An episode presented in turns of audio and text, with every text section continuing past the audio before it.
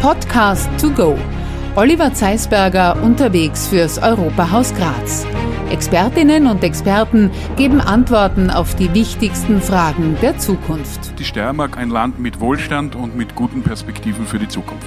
Sagt Europalandesrat und mittlerweile Landeshauptmann der Steiermark Christopher Drexler bei der Eröffnung des Europatagsfestes für steirische Schulen, zu dem das Land Steiermark am 9. Mai am Europatag in den Grazer Dom im Berg geladen hat. Ja, der 9. Mai, der Jahrestag der Schumann-Erklärung, in der Frankreichs Außenminister Robert Schumann 1950 seine Idee für eine neue Form der politischen Zusammenarbeit in Europa vorstellte, die einen Krieg zwischen den Nationen Europas undenkbar machen sollte. Es entstand daraus die Europäische Gemeinschaft für Kohle und Stahl, die damals wichtigen Kriegsrohstoffe, wenn man so möchte, und daraus ist eben die heutige EU entstanden als ursprüngliches Friedensprojekt. Ja, und dieser Gedanke, wie wir alle wissen, hat auch heute wieder höchste Relevanz. Zurück zum Dom in Berg, da ist es um viele weitere EU-Themen gegangen und welche Bedeutung die EU für junge Menschen hat. Ja, und schon der Start mit einer Umfrage zum Thema, wie wichtig ist Europa für die Jugend, hat den Gastgeber Christopher Drexler sehr zufrieden gestimmt, denn 70 Prozent der online und anonym befragten Jugendlichen haben angegeben, dass Europa einen sehr großen bis großen Stellenwert für sie habe. Christopher Drexler interpretiert das Ergebnis und erklärt die hohe Zustimmung der Jugend so. Ich glaube, ähm, Europa bietet gerade für junge Menschen unendlich viele Chancen. Das fängt damit an, dass es äh, im Rahmen von Erasmus, Erasmus Plus einfach viele Möglichkeiten gibt, im Rahmen eines Studiums oder auch bei anderen Ausbildungen äh, in Europa Erfahrungen zu sammeln damit auch andere Regionen kennenzulernen. Also eine meiner Töchter war jetzt im vergangenen äh, Jahr ein halbes Jahr in den Niederlanden im Rahmen eines äh, Erasmus-Programms. Und da habe ich einfach selbst auch gemerkt, dass so ein, eine, eine gewisse Zeit im, im europäischen Ausland einfach sehr viel an neuen Lebenserfahrungen bringt, man mit neuen Eindrücken und Ideen ähm, wieder zurückkommt und einfach dann wieder auch in der Steiermark oder in Österreich äh, sich entsprechend weiterentwickeln kann. Ich glaube, das ist eine der größten Chancen. Das Zweite ist, was wir eben lange Zeit geglaubt haben, dass es selbstverständlich ist, dass wir so leben, wie wir leben, in Freiheit, in Demokratie, Marktwirtschaft, äh, Wohlstand, dass das eigentlich Dinge sind, die für uns vielleicht selbstverständlich äh, erscheinen mögen, die aber in weiten Teilen der Welt nicht selbstverständlich sind, sondern ganz im Gegenteil ähm, nicht vorhanden sind. Und insofern glaube ich, dass es wichtig ist, dass wir gemeinsam diesen europäischen Geist äh, auch leben und letztlich so etwas wie eine soziale Marktwirtschaft und Demokratie zu einem europäischen Exportartikel machen. Ich glaube, das wäre etwas, was sozusagen ein lohnenswertes Ziel für die Zukunft ist. Und ich hoffe ähm, und wünsche, dass, dieses, dass dieser European Spirit sozusagen ein wenig alle streift, wenn man so will, und dass man vom heutigen Tag weggeht und einfach die Neugierde hat, die Sehnsucht hat, Europa zu erleben, Europa zu erkunden und gemeinsam eine Europäische Union der Zukunft zu bauen. Nach den Einführungsworten des Gastgebers war Science Buster und Neurowissenschaftler Martin Moder auf der Bühne, um der Jugend zu erklären, wie wichtig Wissenschaft und Forschung, aber vor allem auch die Wissenschaftskommunikation in Österreich ist. Weil ihr seht das eh, wir können die wirksamsten Impfstoffe erfinden, wenn wir möchten. Das wird uns trotzdem nicht helfen, eine Pandemie hinter uns zu bekommen oder unter Kontrolle zu bekommen, wenn zu viele Leute Impfstoffe generell ablehnen. Und wir können auch so viel wir möchten über den Klimawandel forschen. Das hätte überhaupt keinen Einfluss, wenn sich nicht die allermeisten Leute einig sind, dass das ein großes Problem ist, an dem gearbeitet werden muss. Das heißt, dieses Verständnis von Wissenschaft, das ist etwas, das ganz zentral ist, damit überhaupt eine Gesellschaft funktionieren kann oder damit das, was die Wissenschaft hervorbringt, überhaupt einen positiven Nutzen haben kann.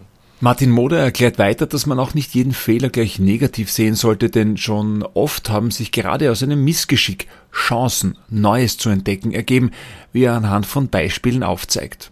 Und zwar hat eine Kollegin von mir, die Madeleine Lancaster, die hat menschliche Minihirne untersucht, die sie selbst in Zellkultur herangezüchtet hat. Ihr kennt das eh, Hirne gut, wenn man es untersucht, weil da gibt es viele Erkrankungen, die man nicht verstehen, aber die wachsen halt in Organismen. Und oft nimmt man da Mäuse her, aber das ist weder für die Mäuse super noch für die Forschenden. Ähm, und eigentlich wäre es ja viel praktischer, wenn man das irgendwie direkt untersuchen könnte. Und die hat sich gedacht, wir züchten jetzt einfach menschliche Hirne direkt in Zellkultur. Und wie sie das gemacht hat, ist, sie startet mit einer Stammzelle. Eine Stammzelle, das ist eine Art von Zelle, die das Potenzial hat, alle möglichen Gewebe oder Organe des Menschen zu formen. Und wenn man die mit dem richtigen Cocktail an Signalmolekülen versorgt, dann entwickeln die sich tatsächlich zu einem Gehirn. Also das war quasi ihre Erfindung, wenn man so möchte, ihre Entdeckung. Ähm, die teilen sich dann ein paar Wochen und im Endeffekt hat man dann so eine Art, ja, kleines menschliches Gehirn. Ja, es, es schaut jetzt nicht so aus, das ist ein Querschnitt. Hm, ich komme gleich dazu, was ich da eigentlich zeigen möchte. Aber wenn man das untersucht, dann sieht man, dass alle Hirnregionen, die wir auch bei uns finden, da auch irgendwo drin sind. Das hier zum Beispiel ist eine Großhirnrinde, die normalerweise fürs höhere Denken zuständig ist. Und ich möchte jetzt gar nicht so genau darauf eingehen, sondern ich möchte auf eine ganz spezielle Situation darauf eingehen, in der sie gelandet ist, weil sie hat es geschafft, als erste auf der Welt, diese kleinen Hirne zu züchten. Aber die waren noch immer sehr weit weg von dem, was man beim Menschen findet. Und das ist nicht ideal, weil es muss ja möglichst nah an dem sein, was ich eigentlich untersuchen möchte, damit ich dann neue Erkenntnisse generieren kann über Alzheimer, Parkinson, Depression und all diese Dinge, die heute mit diesen Mini-Hirnen erforscht werden. Und sie hat deshalb irgendeinen Weg finden müssen, das menschenähnlicher zu machen. Aber es ist ja nicht ganz gelungen, ah, zumindest nicht bewusst. Aber dann ist ja was passiert. Und zwar ist sie, wie sie in der Zellkultur gearbeitet hat, ein kleiner Faden von ihrem Labormantel in die Zellkultur gefallen. Unabsichtlich. Und diesen Faden, den hat sie dann auch wiedergefunden. Den seht ihr hier, diesen roten Strich. Ja? So. Und jetzt hat sie aber nicht das gemacht, was die meisten, wahrscheinlich inklusive mir in der Situation gemacht hätten, nämlich gesagt hätten, da ist, da ist ein Dreck drin, das hauen wir weg. Sondern sie hat das Gegenteil gemacht. Sie hat sich dann genau dieses Gehirn ganz besonders gut angeschaut. Und was sie gesehen hat, ist, dass sich das näher an dem entwickelt hat, was wir beim Menschen auch finden. Und das wurde eine Riesenveröffentlichung. Ja. Da war BBC, CNN, waren alle im Labor. Letztlich wegen diesem, wegen diesem Unfall, auf den sie da draufgekommen ist. Und das ist insofern interessant, weil gerade in der Forschung, ja, also gerade wenn ihr euch dann an der Grenze bewegt zwischen dem, was man weiß und was man nicht weiß. Gerade da ist es oft so, dass wenn irgendwelche unvorhergesehenen Dinge passieren, dass ihr dann auf Sachen stoßen könnt, auf die ihr sonst vielleicht gar nicht gekommen wärt. Das ist etwas, das man sehr oft sieht in der Wissenschaft. Also wenn ihr zum Beispiel die Geschichte kennt, wie Penicillin entdeckt wurde, das erste Antibiotikum, das war nicht so, dass sich der Typ damals hingesetzt hat und überlegt hat, wie könnte man Penicillin entdecken, so funktioniert das nicht. Ähm, der hat Bakterien gezüchtet in seiner Zellkultur und dann hat das über Nacht stehen lassen, ist zurückgekommen und das hat geschimmelt. Äh, und der hat nicht gesagt, schaust, das ist ein Schimmel, hau mal weg, sondern genau da hat er dann genau hingeschaut und hat gesehen, rund um diesen Schimmel herum sind die ganzen Bakterien abgestorben. Er hat überlegt, mh, hey, vielleicht könnte man da ein paar Millionen Menschenleben retten, wenn das offensichtlich Bakterien töten kann. Also das ist oft was, dass man sieht, dass eigentlich das, was dann oft große Erkenntnisse bringt, ist gar nicht so sehr, dass man den Plan perfekt verfolgt, sondern oft, dass ein kleiner Fehler sich einschleicht, ein bisschen Chaos. Und wenn man da aber die notwendige Aufmerksamkeit hinrichtet, da findet man dann oft große Sachen. Äh, der Grund übrigens, warum äh, man glaubt, dass dieser Faden, das Wachstum von diesem Gehirn menschenähnlicher gemacht hat, ist, weil wir annehmen, dass es wirkt wie eine Art Rückgrat bei der Entwicklung des Nervensystems. Das Europatagsfest für steirische Schüler hat aber nicht nur Wissenswertes aus der Wissenschaft gebracht, sondern auch Diskussionen der EU-Politikerinnen und Politiker aller Parteien. Und so kontroversiell viele Ansichten der politischen Vertreter sind, so überraschend und auch erfrischend war es auch, dass gerade in Brüssel das Einende, das Verbindende über allem steht, eben der gemeinsame europäische Gedanke, diese Staatengemeinschaft für die Zukunft zu entwickeln. Ich habe nach der Diskussion, die natürlich von vielen tagesaktuellen Themen geprägt war, Schülerinnen und Schüler der Grazer Gymnasien, der Ursulinen und des BGBRG Dreier Schützengasse gefragt, was denn für sie so spannend an diesem Europatag und vor allem an der Diskussion war und Magdalena aus den Ursulinen erzählt? Es sind die verschiedenen Standpunkte der Parteien sehr gut rauskommen. Es war wirklich interessant, einmal zu sehen, wie sowas live abläuft und eine gute Veranstaltung. Gibt es irgendwas, was dich äh, am meisten begeistert oder was du auf jeden Fall mitnimmst und sagst, das habe ich vorher nicht gewusst?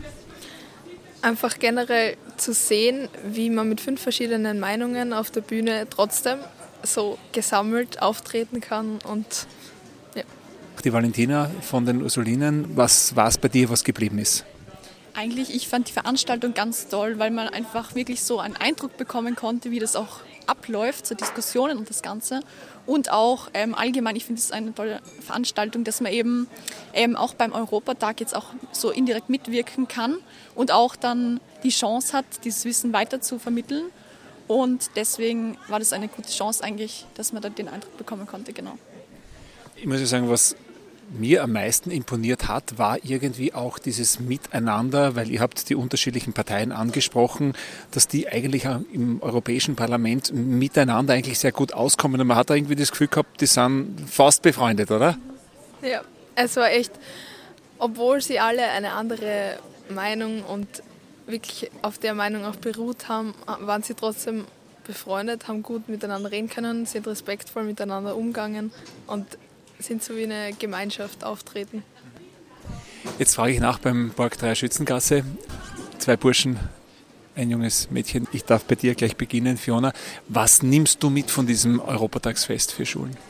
Ähm, ich nehme auf jeden Fall mit, so dass es eben gut ist, dass es halt ähm, verschiedene, also dass alle Politiker verschiedene Meinungen haben und dass man eben dann halt sieht, so was sich unterscheidet und dann, dass man selber auch entscheidet, ja, wo ist jetzt mein Standpunkt, bei welchem Politiker eben. Das heißt, man, man ordnet sich selbst schon ein bisschen zu, wo könnte ich am ehesten mitgehen? Ja, genau. Der nächste in der Runde ist Cesare. Der Name klingt schon sehr italienisch. Äh, was ist deine Meinung? Was nimmst du mit vom Europatag für Schulen, vom Europafest? Ah, ja, ich fand es auch sehr interessant, die verschiedenen Meinungen zu hören und trotzdem, dass alle sehr gut zusammengearbeitet haben, zusammengepasst haben eben.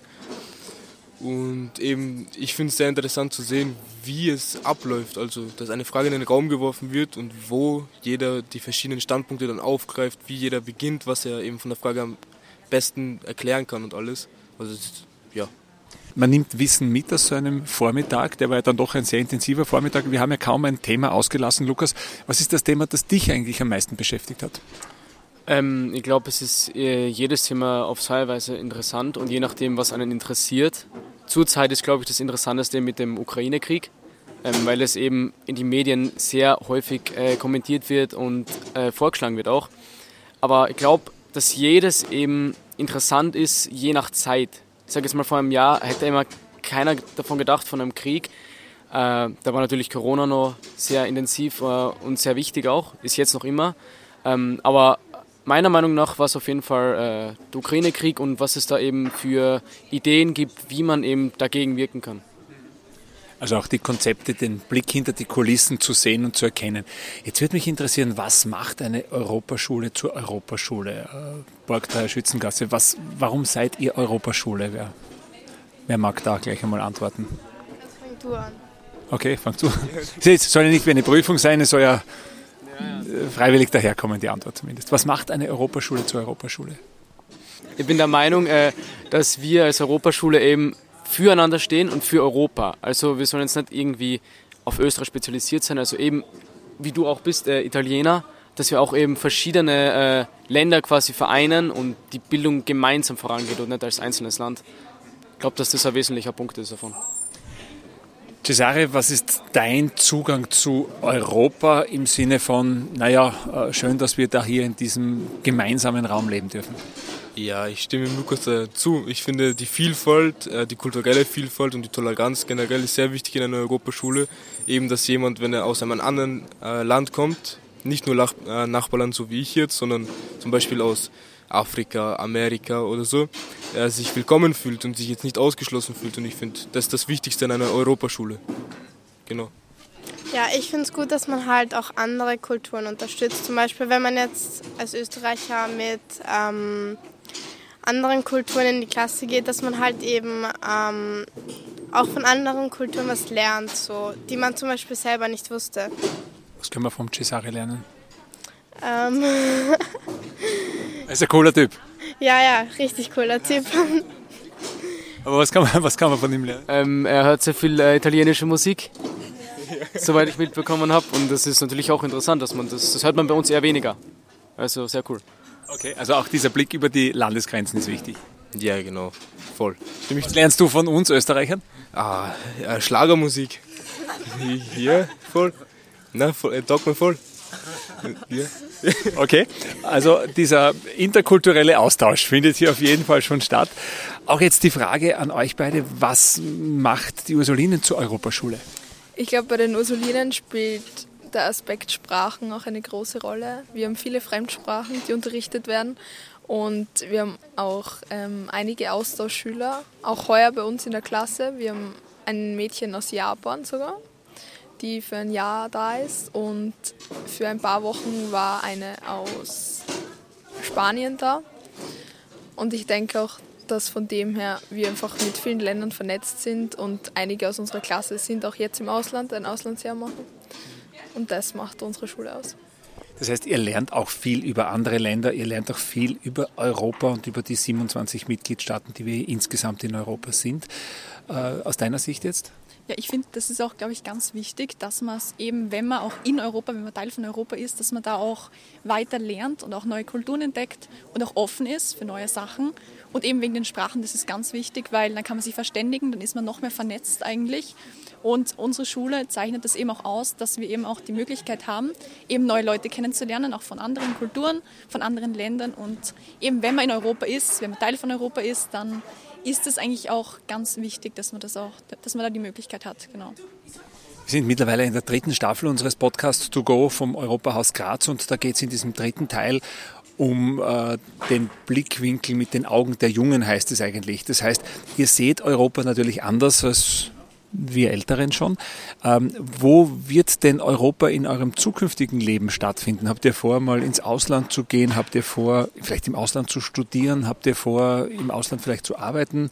Also in diesem großen Europa, wie wird Europa in Zukunft für euch stattfinden? Cesare, bei dir ist es wahrscheinlich ja, relativ schnell zu beantworten. Ja, bei mir wird es wahrscheinlich Italien sein, aber ich bin mir auch noch nicht zu 100% sicher. Mir geht es eigentlich sehr gut in Österreich und ich denke schon, dass ich auf jeden Fall die nächsten paar Jahre hier in Österreich auch studieren will und weiter Schule gehen will. Also ja. Und irgendwann dann einmal in die Heimat zurück. Wo ist die Heimat ganz genau in Italien? Wo ist das? In Calabria. Also das ist ganz im Süden. Wahrscheinlich nicht mehr zurück in die Heimat, aber ja, doch. Aber Italien kann ein Thema sein, Europa wird auf jeden Fall ein Thema sein. Für wen ist denn noch Europa ein Thema in Zukunft? Ähm, ich glaube, als, als Jugendliche wissen wir sehr viel schon über Europa und das Ausland, aber ich glaube, wir wissen nur zu wenig, dass ich jetzt sagen kann, wo ich hin will ähm, nach der Schule. Ähm, das, ich glaube, das entwickelt sich dann irgendwie in die Richtung. Das kann ich jetzt gar nicht so sagen. Ähm, Europa wird, sind die Angebote sicher perfekt und äh, werden auch passend sein. Aber man weiß nie, was es im Ausland, in Amerika oder in andere äh, Kontinente, was es da gibt, was angeboten wird und vielleicht wird es auch das Ausland. Aber mal schauen. Das heißt, man muss generell offen sein, was, was sich so tut.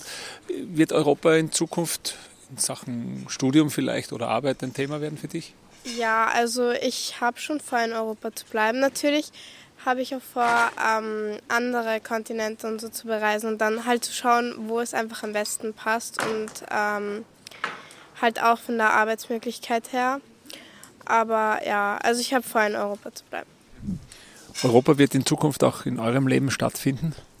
Ja, ich denke, jetzt während der Schule, auch wo wir vorher besprochen haben, das Schulsystem, es ist einfach nicht optimal angepasst unter den Ländern.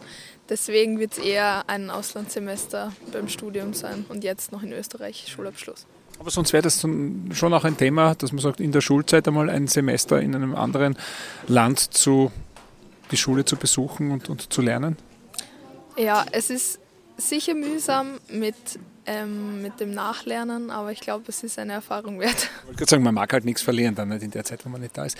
Ausland, Europa, die Zukunft, was bringt sie?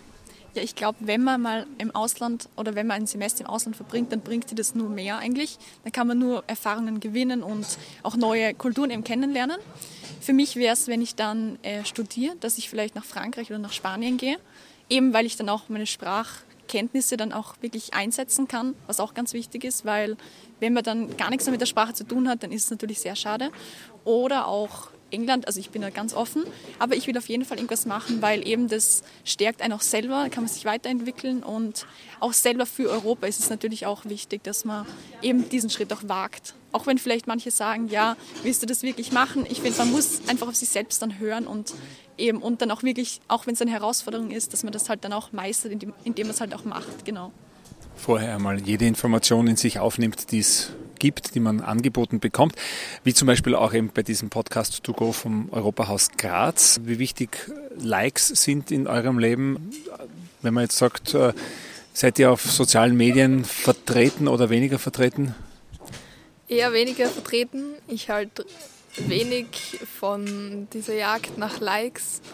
Aber ich denke schon, dass es eine wichtige Rolle spielt. Vor allem bei Jugendlichen sieht man im Freundeskreis oft, aber ja, jeden seine Sache. Für dich nicht so, für dich?